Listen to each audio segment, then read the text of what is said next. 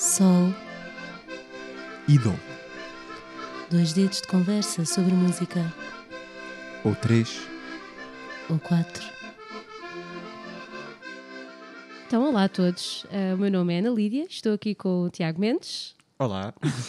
e os dois tivemos uma ideia de fazer um podcast porque está na moda e porque, porque passamos demasiado tempo a ouvir música e que não é depois otimizado em coisas úteis.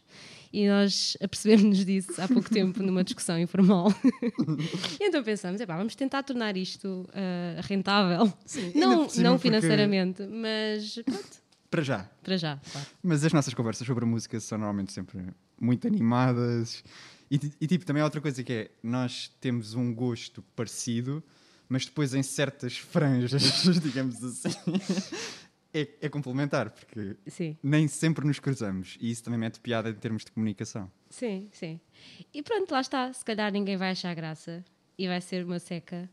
Ah, ou é não. válido, é válido. Pronto, exato. Então é isto. É isto que, é isto que nos move. Nós pensamos tipo, numa estrutura, normalmente, para estes episódios, que se divide em três partes, mais ou menos. Depois isto pode ser flexível. Também vai, vai, vai evoluindo ao longo do tempo. Uma primeira, uma primeira parte em que falamos do que é que andamos a ouvir e partilhamos o que é que nas últimas duas ou três semanas andamos a ouvir. Uh, depois uma segunda parte em que trazemos um ou dois temas para cima da mesa para falar mais aprofundadamente. Já vão saber qual é o desta semana. Fiquem aí. E, e depois uma terceira parte em que recomendamos eh, um ao outro, e a vocês, claro, também que estão a ouvir, eh, um álbum, ou, ou um álbum antigo, ou um álbum recente, para depois ouvirmos, e depois no início do podcast seguinte fazemos a reação àquilo que ouvimos. Mas é. Então, se calhar avançamos para a primeira parte em que partilhamos o que é que andamos a ouvir nas últimas duas Exato. semanas. Que é, que é a questão que vos assalta a todos? É o que é que nós os dois andamos a ouvir?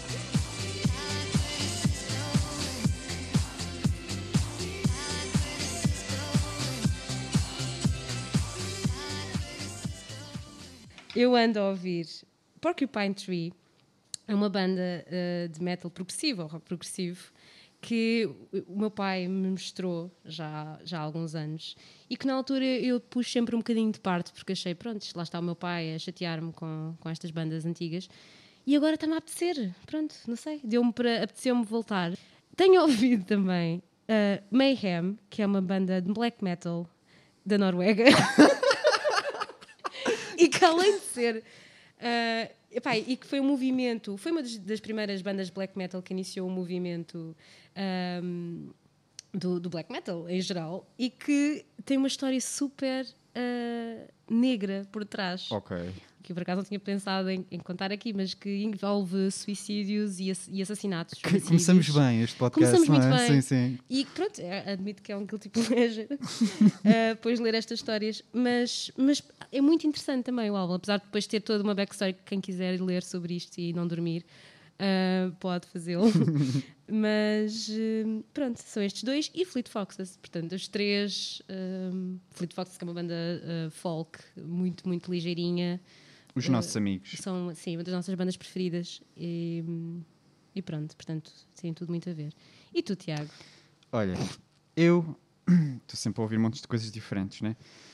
Agora, nas últimas. Não, é, não são coisas tão pesadas como as não tenho aqui nenhuma banda de black metal. Eu não consigo também explicar porque é que me tem apetecido ouvir coisas pesadas, porque há pessoas que podem dizer, ai, tu andas mais irritada, Uhum, ou epá, não, apetece-me. Às vezes é, é alturas em que Sim. me apetece.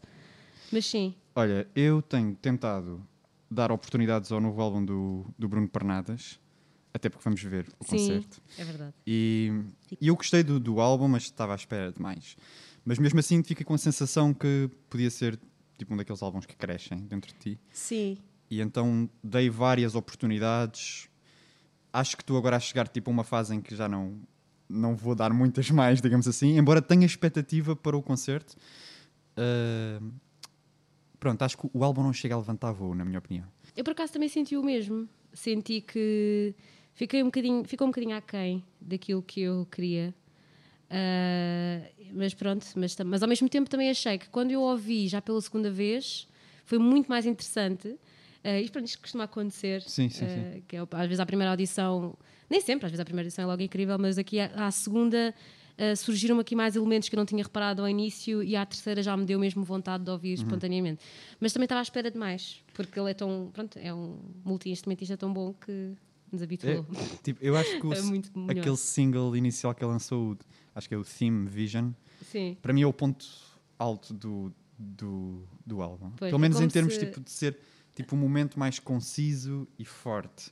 Embora tenha outras passagens muito interessantes. Mas acho que estica um bocadinho o disco, no, com- tipo, estica um bocadinho e não levanta voo. Não sei, não sei. Sim, Sinto tipo sim, a sim. falta de. No, no anterior parecia que me perdi em alguns momentos lá dentro e este aqui parece que estou assim a passear à superfície, não sei explicar bem. sim, não, mas isso que tu dizes faz, essa explicação faz sentido. E depois tenho ouvido a minha grande amiga DJ Sabrina, da Teenage DJ, com dois DJs, no início e no fim. Uhum. Sempre, mas isto pronto, não é novidade nenhuma, porque já desde novembro ou dezembro que pá, é raro passarem dois dias em que eu não tenho ouvido DJ Sabrina. Uhum. Já se E- tornou, portanto, uma compulsão. Compulsão, sim. não me acontecia desde o Stereo Lab, Claro, que foi há dois anos. também foi uma pancada forte. Foi. Volta e meia, com, este, com esta periodicidade, aparece alguém que nos Dois tira... em dois anos há uma pancada. É, é, é. E DJ Sabrina tem feito outra coisa, que é, e, e é só para rematar o que é que ando a ouvir, é, tem-me aberto uh, o universo da música pop. Porque ela, a música dela é música house, uh, mas vai pegar em muitas coisas pop, puxa e depois mete aquele uh, feeling mais dançável. Não é que a pop não seja dançável no geral, mas mete aquele. Pronto, fica, fica Sim. house. Não, Fica aquela house. especificamente é muito dançável, até porque aquilo mete aquelas, aqueles elementos dos anos 90 ah, do pop, tipo, Sim, sim. fa- faz uma, tipo Santa Maria. É aquelas coisas que nós ouvíamos da Baby Girl ou assim, tipo aquelas Sim, sim, mixes sim, sim, sim. ah, house. É super- maravilhoso. É porque aquilo é um gosto mesmo bom. Ela tem, ela tem um bom gosto. Porque essas coisas que estás a dizer, Santa Maria e não sei o quê, Sim, são coisas que estão a envelhecer muito bem. Para a minha opinião. sim, sim. Eu é acho que há música que é como o vinho. Tipo, ah, inicialmente até pode parecer um bocado kitsch ou tipo. Pronto, um bocado de gozar com aquilo, mas há sonoridades que eu acho que depois, fora do seu tempo, conseguimos vê-las de uma outra forma É verdade. já não e de- parece que perdem a piruzeira ou mesmo que a mantenham não Torna-se mais giro. sim Torna-se fixe eu acho que a força dessa de muita dessa desse tipo de música kitsch do, do- dos anos 90 início dos anos 2000 é as melodias porque tu quando fazes uma melodia forte ela até pode ser um bocadinho tipo anedótica às vezes ter um aspecto de coisa mas uma melodia forte é uma melodia forte e, e não sei eu sinto muitas melodias Sim, mas isso é verdade. E tenho Isso aprendido é- com o DJ Sabrina e. tenho aprendido bué. Tipo, tenho ouvido bué pop, pronto, basicamente.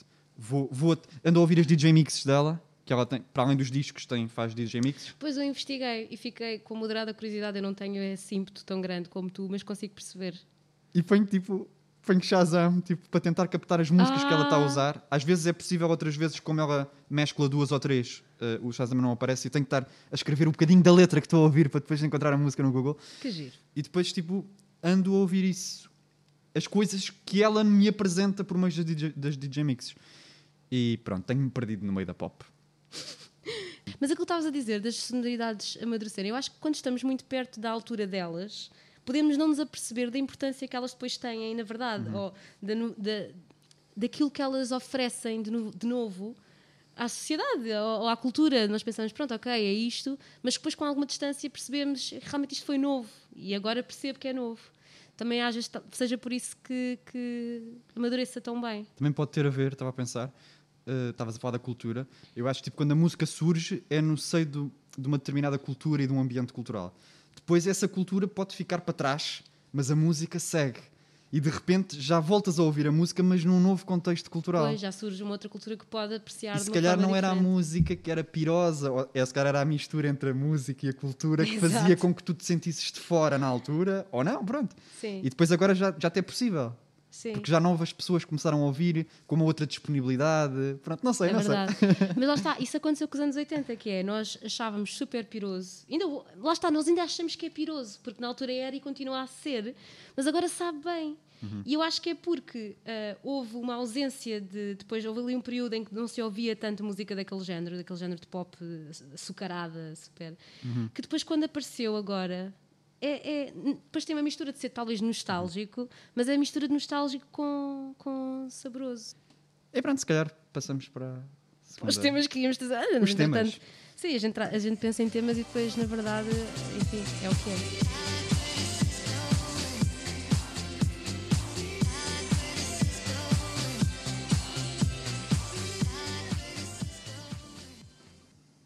Uh, pronto, e então, e se calhar por falar em. Uh, há bocado falámos nesta, nesta ideia de como é que nós, tendo o gosto tão parecido em tantas coisas, depois conseguimos ter uh, opiniões tão diferentes sobre um, um mesmo artista.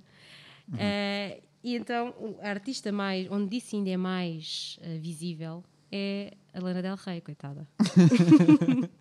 Que já há 10 anos que.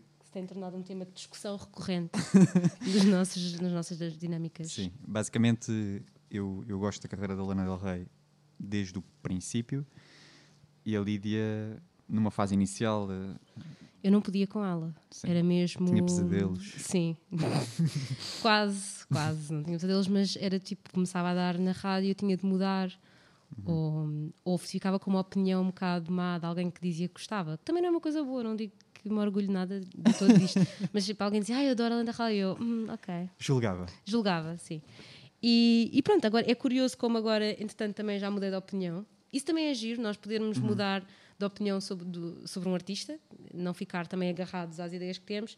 Mas ela, pá, ela irritava muito. Aliás, era um, um, um mime, vá, da nossa, da nossa. Era tipo, quando algo nos, no- não gostávamos, era dizer, ah, isto é tipo Lana Del Rey. É, é a tua Lana Del Rey, ou pronto, era Exato. tipo uma, uma expressão. Pronto, eu não sei se pode fazer algum sentido começar por contextualizar mais ou menos a carreira da Lana Del Rey. Não sabemos também se as pessoas que estão a ouvir conhecem bem a carreira. Então contextualiza, tu és bom Ok. nessas coisas. Bem, então a Lana Del Rey, eu não vou contar a história da Lana Del Rey, não é? Mas Sim, contar assim, tipo, principalmente tu. Eu absolutamente eu, sim. o, o panorama da, da, da discografia dela. Ela lança um primeiro disco ainda enquanto Lizzie Grant, 2009, 2010, acho eu, eh, ainda antes de adotar o alter ego. Eh, mas vamos colocar esse início de parte porque esse álbum também me deixa algum. Eu não conheço de Eu tenho todo. dúvidas, pronto. Sim, sim. Então já não ouço há muito tempo. Mas depois, quando ela aparece mesmo como Lana Del Rey, é com o Born to Die, em Uhum. 2012, que coincide mesmo com a altura, saiu ali no mês em que eu comecei a ouvir música mais ativamente por decisão. Uhum. foi, um momento em que eu decidi começar a ouvir muita música e foi dos primeiros discos que ouvi depois de tomar essa decisão. Ah, e na altura achei o álbum grandioso. É, ela, uma coisa, é, aquilo é pop com, com orquestra. Tem, sim, tem orquestra sim, em é muitos o pontos. chamado chamber, chamber pop. Sim, sim, acho que sim. Essa é uma das, das coisas boas que eu acho, que, que, que foi o trazer esse género, ou, Uhum. ou não sei se aquele género na altura era assim tão. Acho que ele foi, foi assim um dos primeiros álbuns dentro do panorama mais contemporâneo que, que começou a, Sim. a trazer de volta. E assim, tipo, de uma artista pop Pop. uh, forte e conhecida, digamos assim, que trazia de repente essa, esse lado melancólico, mas também orquestral. Uh, e pronto, ela sempre foi mantendo essa persona que inicialmente até se dizia, ah, anda falsa, isto é tudo uma personagem, não sei se é, mas já começa a ser um bocadinho como o Big Brother. é impossível estar três meses naquela casa. uh, no Big Brother, estou a falar do Big Brother. é impossível Faz estar três, sentido a analogia. três meses numa casa e, e com uma persona sempre. Não, também revela um bocadinho do que a pessoa é. Sim. Portanto, independentemente de Lana Del Rey ser tão assim ou não, ela tem aquele lado melancólico e tem aquele lado depressivo e um bocado para baixo. Mas também encontra doçura nessa melancolia e é aquilo que ela gosta e é aquilo que ela quer e não vou julgar, nem vou entrar por aí. Uh, mas Eu, uma... irei, ent- eu irei entrar. Mas, mas eu vou esperar Exato, exato. Só para ver, portanto, ela começa muito grandiosa. Eu acho que o que acontece no álbum seguinte, no Ultraviolence, que foi em 2014, acho eu, é Sim. aquilo vai um bocadinho stripped down. Vem o, o produtor dos Black Keys com, Uhum. com guitarras, a coisa, coisa. Depois vem um terceiro e um quarto disco, que é o Honeymoon e o Lust for Life, não sei os anos, alguns de 2015, 16, 17 por aí. E estes dois eu não gosto tanto, mas pronto. Esses dois eu não ouvi de todo, Uhum. não, não quis. Foi uma decisão em que não quis, mas talvez agora até vá ouvir, Sim. por curiosidade, mas esses não conheço mesmo. volta uma cena um bocado mais ao primeiro disco, mas na minha opinião as composições não são tão fortes.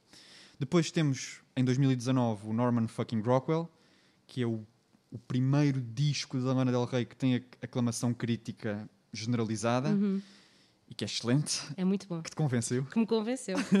que eu gostei, pronto, não estava à espera de gostar e aliás fui ouvi-lo com ah, uma contratitude, fui ouvi-lo a achar que não ia gostar e é giro como mesmo assim e, e não de propósito, tipo, não foi de propósito, ah, foi mesmo difícil controlar quando tu não gostas de alguma coisa, controlares Sim. esse- essa antipatia.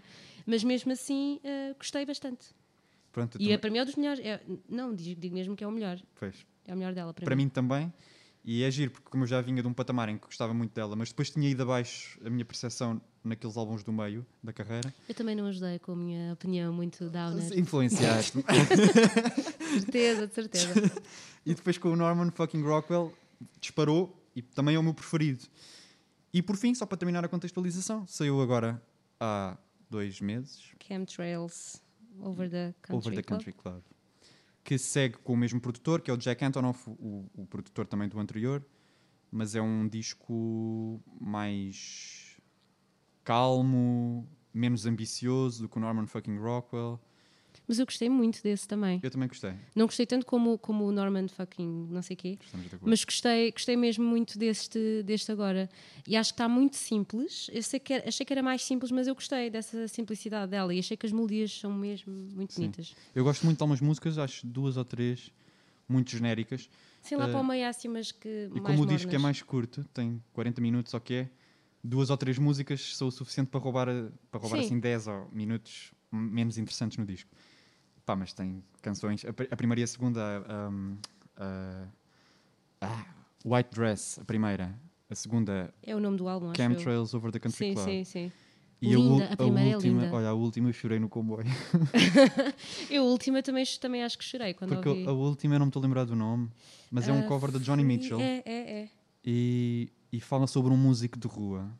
Opa, e o meu pai é músico de rua. É For Free, For free. Johnny não. Mitchell. E tem a Wise Blood a cantar Tem e a mais Wise uma Blood convidada. e a Zella Day, Zella Day.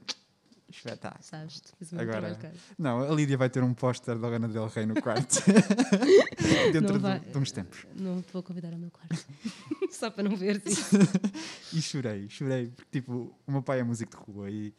e O teu a, pai é incrível. A maneira como eles... Já agora, só aqui dar um ressalva. Shout out ao pai do Tiago. Obrigado por ele. Uh, e a maneira como, ele- como ela canta, a música é da Johnny Mitchell, mas está muito bem cantada pelas três, e as harmonias. Opa, vem mesmo a lágrima ao olho no Uhum. comboio. Mas sim, porquê que não gostavas do início da carreira de Lana Del Rey? Então, Tiago, Lana Del Rey, olha, tu falaste naquela, na questão da, da, da tristeza e da melancolia, que por si não tem mal nenhum. ah, obviamente, E pronto, isto para dizer que eu também tive de fazer aqui algum esforço em perceber porque é que não gostava, porque foi tão imediato, foi tão visceral, que eu também tive de perceber aqui, tive mesmo de fazer um esforço para racionalizar esta, esta coisa tão imediata. E então, o que eu não gosto, eh, eh, e com problemas gerais, sinto que essa questão da tristeza, acho que há uma romantização da tristeza eh, e da instabilidade emocional, da dificuldade em lidar com, com, com problemas emocionais, em que nunca existe propriamente uma ressonância nela. Tipo, parece que ela está só triste e a vida dela é triste e ela precisa, pois, fala muito também ah, de temáticas muito adolescentes, que eu acho que ela começou a carreira dela com 27 anos, eu fui verificar. E, há- e- e para mim, ah, aquelas, aqueles temas que eu, calhar, quando ouvi pela primeira vez, nem sei, deveria ter ah, os meus 20, eu já achava aquilo super infantil. Um- Uma ideia super infantil de hum, será que me vais amar para sempre? E eu sou I'm a sad girl, estou tão messed up, e vamos tipo get high. Sempre muito a falar no, no escapismo para a droga, mas, mas não, não a droga pesada, ou não dizendo que seria melhor, mas muito adolescente, muito imaturo e que me afastava totalmente. E, e lá está, por exemplo, Kanye West afasta-me bastante, as letras afastam-me afastam em termos de não me identificar de todo, mas eu gosto imenso da música de Kanye West. Ok. Uh, eu se calhar, pronto, lá está, também posso dar mais importância às letras do que outras pessoas, nem toda a gente dá a mesma importância às letras, mas uh, isso não me impediu de gostar de Kanye West impediu-me de gostar de Lana Del Rey, porque não só era esta temática sempre melancólica e sem qualquer tipo de insight para aquela melancolia. Portanto, nunca há propriamente uma. Não sei, um contexto para, para se perceber. Nós temos outros, outros artistas como. Pronto, o Sufjan Stevens, que é um dos nossos artistas favoritos, que ele é talvez é dos artistas mais depressivos de sempre, mas nós percebemos o que Li, se desculpa, passa. li uma, uma vez, há, um- há pouco tempo, a dizer que encontrem-me uma canção do Sufjan Stevens que não tenha pelo menos uma linha triste. e ninguém conseguia encontrar. Não é fácil, não é fácil. Mas o Sufjan Stevens, apesar de ter uma temática triste, ele varia imenso no género musical. Ele tem desde eletrónica experimental, uh, mais dançável, a folk melódico triste. Portanto, ele varia mesmo que a temática seja sempre triste. Um, além de ter um contexto e além de estar muito bem escrito, ou pelo menos ter uma escrita que trai, porque é muito mais uh, genuína. É, é tão, é tão genuíno o que ele está, está a dizer e é tão falar sobre a própria experiência dele que parece sincero. E nela não parecia sincero, parece tipo, vou buscar estes, estas temáticas que os adolescentes se vão identificar, não é? O meu namorado que está numa banda e ele não gosta de mim como eu gosto dele, mas those bitches don't like you like I do. Coisas assim. E, e depois, ah, ainda outra parte das temáticas que é uma grande dependência de figuras masculinas, pelo menos nesses inícios. E que lá Porque está. a coisa muda um bocadinho. Que a coisa muda, e foi por isso que eu gostei muito do Norman fucking Rockwell. É que nesse ela já se emancipa de certa forma. Não significa que ela não fale de figuras masculinas eh, ou românticas na vida dela, e obviamente que isso não, não é um problema, mas já o faz com uma maturidade que, pronto, que eu senti que estava muito bem escrito também. Que nos outros não estava, nos outros era tudo o que eu faço é por ti, e tu, meu amor, e baby. E pá, eu custa-me muito ouvir aquilo Ok. e não ficar com vergonha alheia. Ah, é, é, o, o termo é este mesmo. É Sim. mesmo tipo um desconforto ao ouvir aquilo, acompanhado com a musicalidade super, obviamente triste, com aqueles violinos e aquelas coisas enquanto ela fala em estar high. Pá, não. Uhum. Não. Bem, para mim, eu, eu essa crítica da letra, eu acho que não me poderia relacionar menos com a música de Lana Del Rey da primeira, do início da carreira Uhum. dela, do que, do, ou seja, estou completamente distanciado daquela experiência. Eh, pois, exato. na- mas admito que é tão diferente da minha experiência que às tantas não, não me afeta por aí além. Pronto, eu se calhar tenho um- uma resistência alargada a muitos tipos de letras ah, e não é, para além de não ser a coisa que me puxa muito nas músicas, embora é claro que haja músicas em que a letra muitas vezes é, é excelente. Sim, agora disseste esse exemplo desta que te fez lembrar o teu pai e que, Exato, e que exato. identificaste logo bastante. vezes- e olha, eu nem exato. sequer tinha reparado que a letra era sobre isso, tipo, nem, nem sequer reparei. A, a- a letra fez-me chorar sem eu perceber porquê. A música fez-me sim, chorar. Sim, sim, sim. Ah, portanto, Mas ah, em relação à Lana Del Rey, pronto, as letras nunca me obstruíram a fruição. Ah, embora admita que, obviamente, há ali coisas que são, digamos, problemáticas, mas de um ponto de vista de. Gostava que crescesses. estás a ver? Eu, enquanto ouvinte, gostar que a artista cresça. exato. Ah, Cresce, querido. mas às tantas é também um bocado perceber, pelo menos eu tenho essa abordagem à música, é perceber que a experiência do outro não é a mesma que a minha. E o facto de eu ouvir, pronto, lá está. Eu não sinto essa vergonha alheia que estavas a Uhum. dizer. Pois. Uh, e se eu a sentisse, de certeza que me ia roubar a fruição. Sim, sim, sim. Como Eu eu também não gostava ass- de não sentir. Como eu não a sentia uh, e não sinto quando vou ouvir. É só parece-me tão plástico e parece-me uma coisa tão fora. E pronto, esses temas todos já tiveste a dizer. Uh, não sei, pronto. E, mas a verdade é que as letras cresceram bastante no Norman fucking Rockwell e cresceram o suficiente para eu que já gostava da música da Lana, Del Rey antes, de repente percebi que com letras fortes a coisa cresce mais. Porque de repente é quase como se, como se as músicas tivessem um- uma câmara de eco que alarga e de repente já cabe lá mais emoções. E ressoa, não é? Sim. Parece que a coisa ressoa ah, muito mais e, e dá mais força, é isso que estava a dizer, dá mais força à música quando uma letra está bem escrita.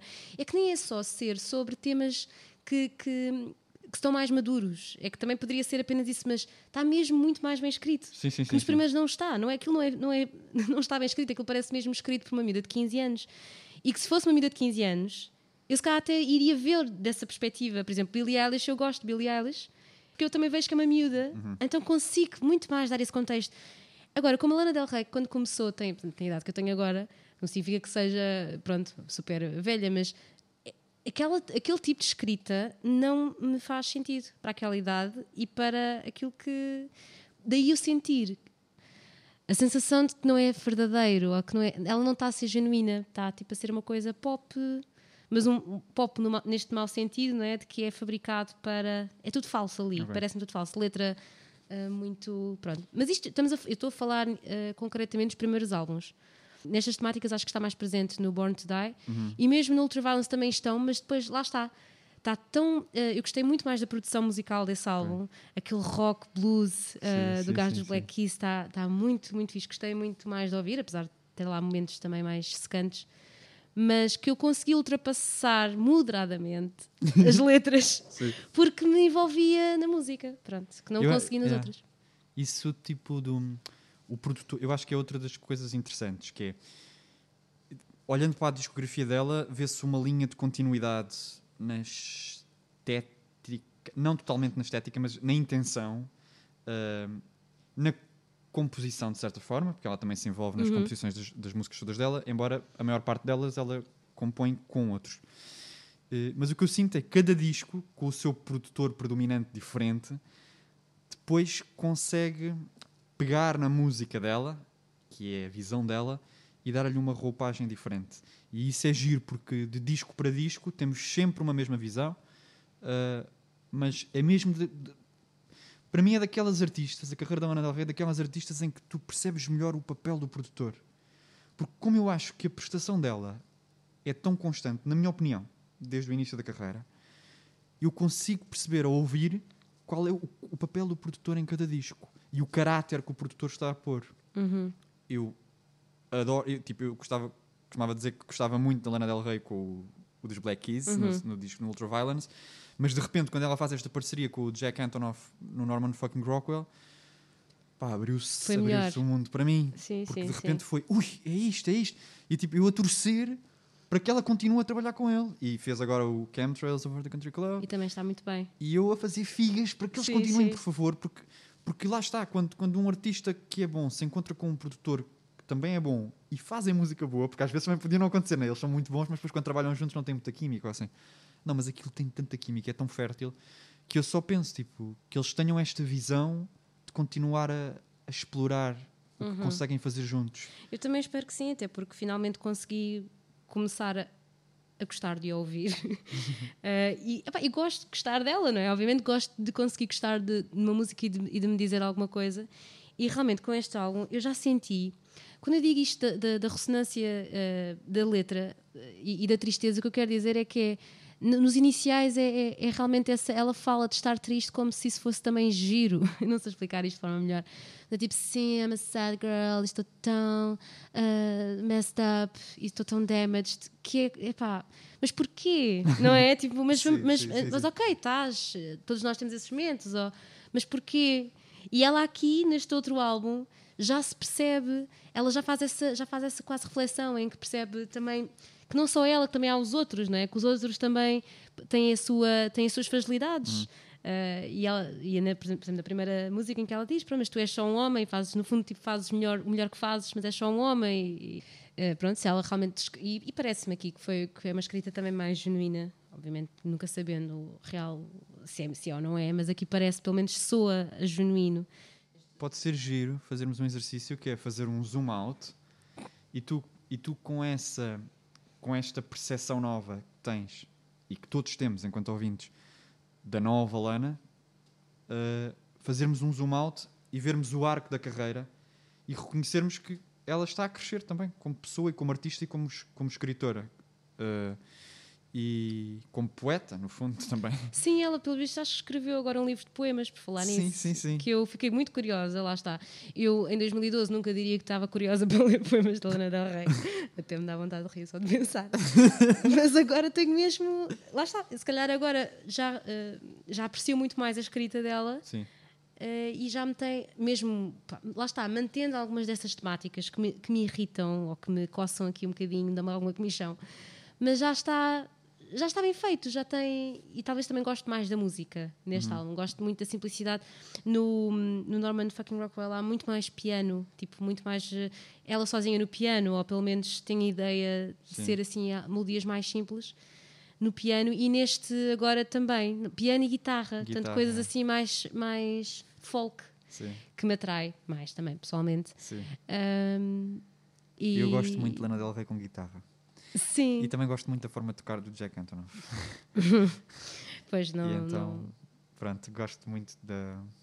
como Não sei, fica. parece tão orgânico, não sei. E gosto mesmo da produção dele. Epá, e te- tenho de falar da voz dela na primeira música, que ela é ah, a White, White Dress. Dress. Sim. White Dress. Incrível. Que ela tipo incrível. sobe muito e depois fica tipo ah, sussurrado. Assim, quase assim. É, parece que aquilo está a sair tão, tão, está a ser tipo tão forte para ela cantar aquilo ou tão eh, intenso que aquilo até sai assim sussurrado de e que até soa meio etéreo, não é? Tipo assim, Eu, eu sussurrado já li opiniões, opiniões de pessoas que odeiam essa prestação. Ah, vocal. sério, que engraçado. Mas quer dizer, eu consigo percebê-las perfeitamente, porque é difícil Sai ficar in- é, é difícil ficar indiferente àquela prestação vocal na- na. White Dress. Eu estou como tu. Para mim aquilo foi Epá, incrível. Fiquei tipo, what? Yeah. Te ouvi nas colunas da sala a primeira vez e fiquei. Eu estou-me a lembrar disso agora e acho que quase que estou a sentir-me arrepiada Só só, o de início, da, o, o início da música não, não é muito não é muito inchado como vai ao refrão, mas só o início já começa. Pois é, pois é, pois é. E, e eu fiquei tipo, espera, isto é a Lana Del Rey? Eu até fui confirmar, tipo, espera, estou mesmo a ouvir o disco certo. E depois fiquei, nem, nem parece a voz dela, nem Eu também parece. fiz isso quando ela chegou ao refrão e eu assim, Sim. espera lá, mas eu estou a ouvir o quê? Porque ela nunca tinha feito estes efeitos com a voz Sim, sim, e, sim. e gostei gosto muito. bué, é bem arriscado. Sim. É bem arriscado. E deu-me vibes. Epá, não sei se ela por fazer a cover de Johnny Mitchell se por isso se influencia, mas faz-me- deu-me vibes assim também dos anos 70, daquelas guitarrinhas, das vozes de- delas, as vozes muito melódicas, sim, a sim, fazer sim, muitas, muitas variações, a própria voz. Sim. Uh, pronto, isto versus Born to Die, super uh, mais pop, mais uh, talvez não tão melódica a voz em si.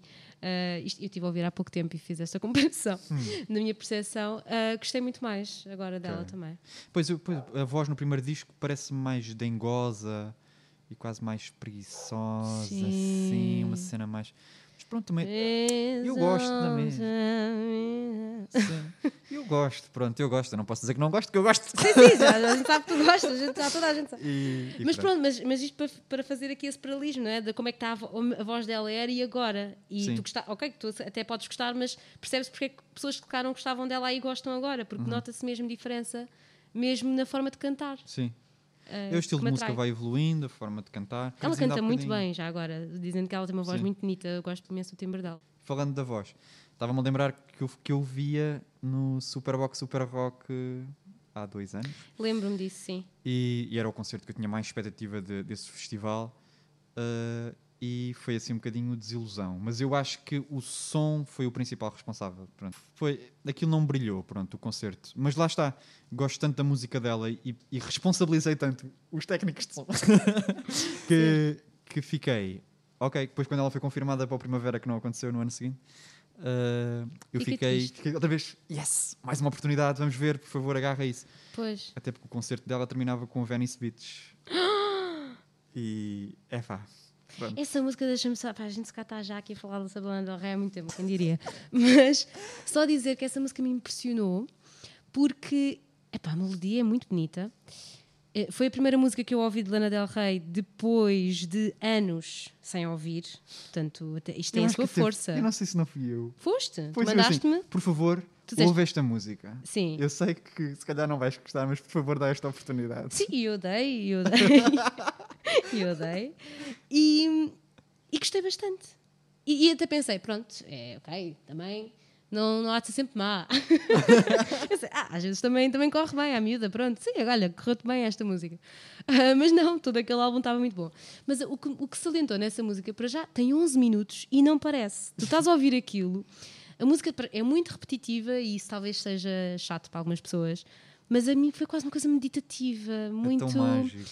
uma nostalgia boa, não aquela nostalgia chata dela inicial, mas para mim uma nostalgia boa. Uh, pois era ao final de verão, lembro-me que ele saiu em setembro. Para quem não conhece a música, basicamente os primeiros 3, 4 minutos é uma espécie de canção tradicional e depois a seguir começa uma, uma secção instrumental longa, uns 5, 6 minutos, uh, em que a Lana Del Rey de vez em quando vai entrando com umas frases, vai repetindo umas linhas melódicas, mas acima de tudo parece que nos perdemos Sim. num turbilhão de sintetizadorzinhos e sons. Tudo muito bonito, não É, sei. é, é. E eu lembro-me de pensar que isto não parece que passaram 11 minutos desde que eu estou a ouvir isto. E fiquei muito surpreendida depois com outra coisa que quando me contaram, ou eu li, ou tu contaste-me, que o produtor dela na altura disse: pá, nós não podemos pôr uma música de 11 minutos aqui eh, neste álbum, assim, é- porque esta- essa é a primeira, a terceira. É a terceira, sim. é. Pronto, dá-lhe assim, não podemos enfiar assim aqui uma música de 11 minutos, pá, temos de cortar isto de alguma forma. E, E ela ela insistiu. E que ela lançou como single. Exatamente, exa- ainda havia essa questão. E ela insistiu: não, eu quero, eu escrevi isto assim, pensei isto assim, e eu quero mesmo que seja estes 11 minutos. Tipo, teve essa intenção. Não era tudo assim tão fabricado como eu pensava. Temos de pensar, portanto, que este álbum eu ouvi depois de ter ouvido só o Born to Die, eu não voltei, né? Portanto, foi assim um salto imenso e eu, tipo, é lá, isto afinal. E só depois desse e do último é que eu fui ouvir Ultraviolence. Pronto, e esta é a minha cronologia interessante com a Lana Del Rey. Ah, Mas é isto. é isto. E vamos agora então ao nosso rubrica final. Rubrica final. Desculpa, estou a rir. Mas é a rubrica final. É, é a rubrica final.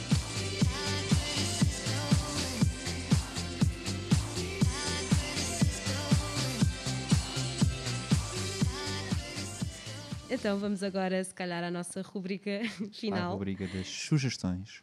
Exato. Em que eh, alternadamente um traz uma música, um álbum atual, sendo que o atual se enquadra na música deste ano ou no ano anterior. Portanto, neste caso, vai ser o Tiago que vai recomendar um álbum deste ano ou de 2020.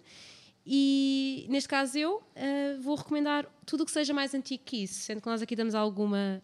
Achamos que é interessante se for um pouco mesmo mais antigo e não ser tipo 2019, mas é válido também. Exato. A ideia é que cada um de nós recomenda um, um álbum ao outro. Também toda a gente que está a ouvir, claro, para irem ouvir. E depois no, no episódio seguinte começamos com as reações um ao outro. Como é que foi descobrir a sugestão que o outro deu? Exato. Queres começar tu? Começo eu? Não sei. Podes começar. Ok. Então vou-te sugerir um disco novo Hum. uh, que descobri há duas semanas, mais ou menos, que é da. Uh, bem, eu nem sei dizer o nome disto. É Oclu, Oclou, O-K-L-O-U. Vou escrever. Uh, O-K-L-O-U. sim, e o álbum chama-se Galore. É de, do outono do ano passado e é o primeiro álbum desta artista, salvo erro, não tenho a certeza absoluta. E o que é que isto é? É pop, Hum, claro. não podia deixar de ser, mas é tipo ambient pop. É assim uma pop muito espaçada. Isso atrai-me. Tem, olha, vai muito na linha da tua amiga, da nossa, mas ainda mais tua, Caroline Polachek. Ah, sim. Minha amiga do peito. Uh, vai muito nessa linha, Ah, que bom. assim, tipo de uma pop calma. Uh, esta ainda mais calma, diria eu. Uhum. Olha, até acho que vou já meter aqui no Spotify para sacar. espaçada, hum, muito. opá, o instrumental é tudo muito calminho. Sim. Tem assim uns sintetizadores redondinhos, não sei explicar.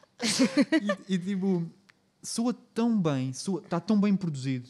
E não sei se conheces também a música do A.J. Cook, que é o produtor da Charlie XCX uh, e também tem música a solo. Sim. É, é produtor de uma, da Anna Diamond também e de um bocado tipo do novo pop. Conheço essa- essas Louco. artistas, não conheço ele como. Pronto, só ele, é- ele é o produtor artistas. e também tem músicas, uma carreira a solo. E ele produziu só uma das músicas deste disco, mas este disco que parece que vem, que vem caminhando na passadeira que o A.G. Cook tem vindo a abrir, na minha opinião. Giro. Uh, e é uma pop que as, as melodias são muito infecciosas, muito super bonitas e, e entram logo, mas depois a produção parece almofadada. Olha, não sei explicar. Eu acho que vais gostar disto. acho que vais gostar disto. Eu tenho andado a ouvir nas últimas duas semanas com regularidade. O álbum é curto, meia hora, o que é? E epá, é uma delícia, super calminho. É esta a minha sugestão. Olha, isso parece-me ótimo para esta semana, que vai ser uma semana, eh, pronto, extremamente eh, intensa, de coisas que eu tenho para fazer, então isso atrai-me para, portanto, além do, pronto, além do black metal, eu acho que vou, vou apostar aqui no ambiente pop eh, galore. Sim. Portanto, obrigada. Sim. O que eu te trago, uh, se calhar já ouviste, lá está, isto é difícil quando são antigos, às vezes pode acontecer, Hum. mas é um álbum que eu gosto imenso, uh, que eu gosto imenso, que é o Transa, de 1972, de Caetano Veloso. Não, nunca. Acho que nunca ouvi. Nunca ouviste, mas estás a ver qual é, não sei se conheces sequer o tipo, de, o, pronto, se conheces sequer o, Bem, o eu- género ou o que... Não, eu sei. Conheço Caetano Veloso, mas Sim. não sei o género que estamos a falar deste Ok. disco. Portanto, este disco foi produzido, foi feito quando ele estava ah, em exílio, estava em exílio em Londres, na altura que estava a ditadura militar no Brasil. Ah, uau. Portanto, ele estava, ele e outros artistas que eu. Havia. Ai, aquela também muito conhecida. Ah, olha, agora não estou a lembrar. Mas estavam exilados e, e ele produziu este álbum com as influências do rock anos 70, porque isto ele foi para lá, deve ter ido para lá em 79 ou 70, não Ok. sei. Mas o rock brasileiro, tipo a música popular. eh, Não, não, não. é Ele, ah, não, por isso é que o estilo deste álbum é Tropicália, é o Ok. chamado Tropicália, porquê? Porque mistura o, a música popular brasileira, né? portanto, a bossa nova e todos esses elementos de percussão brasileira, com o rock ah, dos anos 70 estava a acontecer na altura mais Ok, ocidental, né? portanto, ah, inglês, inglês e ele depois também foi influenciado ou gostou muito do reggae, que ele descobriu o reggae. Portanto, é giro porque é um, um artista brasileiro e as músicas estão músicas em inglês e em português. Tem, tu estás a ouvir e tu percebes que estão. Ele fala do reggae, fala de andar nos, nestes locais em Londres. Ah, depois também é, é música que tem letra de intervenção sobre o que se passava na Ok. altura no Brasil, muito, muito ali, muito escondido. Ah, mas tem ali, tipo, ali mesmo do rock progressivo dos anos 70 também, tipo, músicas compridas e que, e que progre- progridem e que se desenvolvem. É muito interessante, muito interessante. Fixe. E ele canta muito bem. Ah, Pois é, gosto, eu gosto bem da muito. voz dele. Ele tem uma voz tão bonita, por acaso também gosto imenso. E, e não tem nada a ver com tudo o resto que ele fez. Pronto. É uma coisa engraçada porque ah, ali um bocadinho parecido, não sei se sequer pronto, se isto é uma boa comparação, mas aliás, não é, porque é mesmo muito diferente esta comparação. Mas estou-me a lembrar do José Cid, que ele fez aquele álbum de, de- rock progressivo 10 dos mil anos, Antes, antes de Marte. antes de Marte, sim, um bocado assim. Sim. Eu agora também não Sim, sei mas o também nome. é considerado tipo grande cena fora. Que é uma e, tipo, cena que é bom. muito bom. É, pá, tem a ver com o Cid, né? mas é muito bom e é, também é dos anos nunca 70. Ai, pá, recomendo Mas tu. Olha, é outro para ficar para outro. Olha, está bem. Ah, mas, eh, mas pronto, é este o álbum que eu te recomendo. E tu, Sim. então, que gostas de Caetano Veloso, vais, vais adorar. Sim. Ou não? Tudo é válido. Também é válido chegares aqui e dizer, pá, ó Lídia, que horror. Assim como é válido dizer que aqui ao Clube Galor me deu pesadelos. Como a Lana Del Rey me dava ao início. Bem. Bem, e é isto E é isto. que temos para oferecer de momento. Ah, espero que, pronto, se ouviram até aqui que tenham apreciado ou que tenham Uhum. ah, achado pelo menos que ou ficaram com vontade de ouvir os álbuns que nós sugerimos ou também ficaram com vontade de nos sugerir coisas, que eu Uhum. acho que isso é, é, é rico. E portanto, eu acho que nós vamos ter uma página de Instagram. Uhum. Ah, Sinto-me tão estranha a dizer isto. Autopromoção. é pá, é, é muito esquisito. Mas Não, mas é pronto. tipo, é uma cena informal. Até. é. Até porque quem somos nós? É não isso. Tipo, quem somos não nós? temos pretensões. É zero, zero não, mesmo. Não somos uma Lana Del Rey. Felizmente! Felizmente. E infelizmente. Infelizmente, em termos monetários. E de beleza, que ela é muito gira. Sim, verdade. É verdade. Ah, e portanto, tendo em conta que em breve teremos então essa página, ah, vocês poderão colocar algumas sugestões de temas, de coisas que também gostassem que nós ouvíssemos. Sim. Ah, e pronto. Basicamente, ia fazer disto um bocado interativo. Ou seja, vocês também podem participar mandando sugestões de coisas. Pronto, e, e a gente interage convosco também. Na Conforme medida. vamos podendo. E querendo. Damos, damos o que queremos. Damos o que podemos com o que temos. Exatamente. E a mais ninguém é obrigado. e pronto, a periodicidade disto é o quê? 15 em 15 dias, calhar. Com sorte. Em sim. princípio. Portanto, vemo-nos daqui a 15 dias. Tchau. Tchau.